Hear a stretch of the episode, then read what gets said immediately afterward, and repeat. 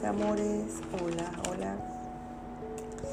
Mi nombre es Ana Meléndez. Bienvenidos a este extraordinario curso de milagros que a través de la Academia del Ser es posible con todo el amor. Gracias a Dios y al Espíritu Santo por esta gran bendición de poder compartirlo día a día con todos ustedes. Estamos en la lectura, la lectura de hoy en el capítulo 8 y tiene relacionado a lo que se va a hablar en todo este capítulo 8 es el viaje de retorno y la parte 1 la dirección del plan de estudios. Y la lectura de hoy dice, el conocimiento no es la motivación para aprender este curso.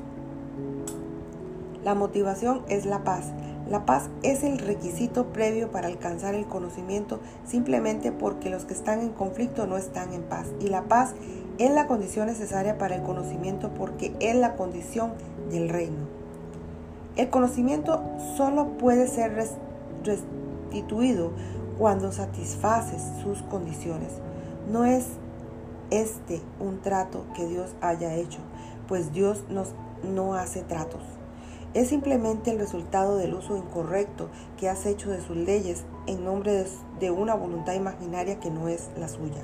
El conocimiento es su voluntad si te opones a su voluntad, ¿cómo vas a poder gozar de conocimiento? ¿Cómo vas a poder gozar de conocimiento?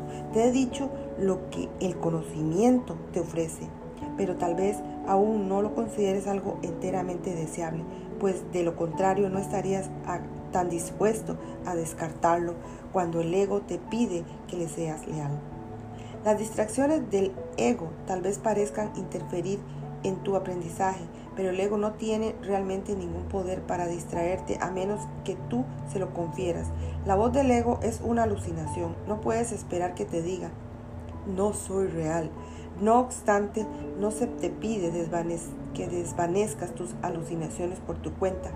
Se te pide simplemente que las evalúes a la luz de los resultados que te aportan. Si dejas de desearlas debido a la pérdida de paz que te ocasionan, serán eliminadas de tu mente. Cada vez que respondes a la llamada del ego, estás haciendo un llamamiento a la guerra y, y la guerra ciertamente te priva de la paz. Mas en esta guerra no hay adversarios. Esta es la reinterpretación de la realidad que tienes que hacer para asegurar tu paz y la única que necesitas hacer. Los que perciben como adversarios forman parte de tu paz, a la cual renuncias cuando las, los atacas. ¿Cómo se puede tener aquello a lo que renuncia? Compartes para tener, pero no renuncias a lo que compartes. Cuando renuncias a la paz, te excluyes a ti mismo de ella. Es esta una condición tan ajena al reino que te es imposible entender el estado que prevalece dentro de él. Lo que aprendiste en el pasado tiene que haberte enseñado lo que no te convenía por, la sencilla razón de que no te hizo feliz. Solo por esto debería ponerse en duda su valor. Si el propósito, si el propósito del aprendizaje es producir cambios y ese es siempre su propósito, ¿te sientes satisfecho con los cambios que tu aprendizaje ha producido en ti? Si no estás contento con lo que aprendiste, es señal evidente del fracaso de dicho aprendizaje, ya que significa que no conseguiste lo que deseabas.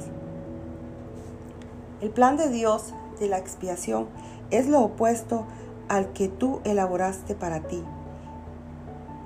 Y lo mismo se puede decir de, de su resultado. Si el resultado de tu plan de estudios se ha hecho infeliz, y deseas otro diferente, obviamente es necesario que se efectúen cambios en el plan de estudios. El primer cambio que debe efectuarse es un cambio de dirección.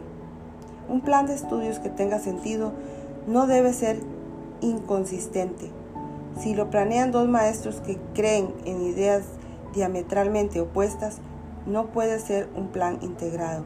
Si esos dos maestros lo ponen en práctica simultáneamente, cada uno de ellos no hará sino ser un obstáculo para el otro. Esto da lugar a fluctuaciones, pero no a un auténtico cambio. Los que son volátiles no tienen dirección, no pueden decidir ir en una dirección determinada porque no pueden abandonar la otra. Si bien esta última no existe, su plan de estudios conflictivo les enseña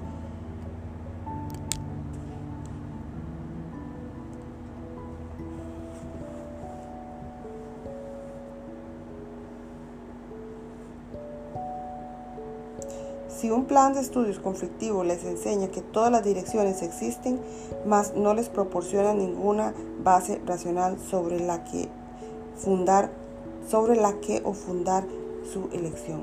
Antes de que pueda efectuarse su auténtico cambio de dirección, es necesario reconocer plenamente la total insensatez de semejante plan de estudios. No puedes aprender simultáneamente de dos maestros que están en completo desacuerdo con respecto a todo. Su plan de estudios conjunto constituye una tarea de aprendizaje imposible. Te están enseñando cosas completamente diferentes de forma completamente diferente, lo cual sería posible si no fuera porque las enseñanzas de ambos son acerca de ti. Ninguno de ellos puede alterar tu realidad, pero si los escuchas a los dos, tu mente estará dividida con respecto a lo que es tu realidad.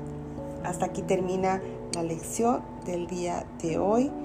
Gracias, gracias a cada uno de ustedes por estar aquí día a día entrenando su mente, escuchando estos audios. Eso nos ayuda a crecer día a día. Bueno, y nos vemos en la próxima lección, que sería el capítulo 8 igual, pero vamos ya a estar en la parte 2. Así que nos vemos en ese capítulo. Gracias.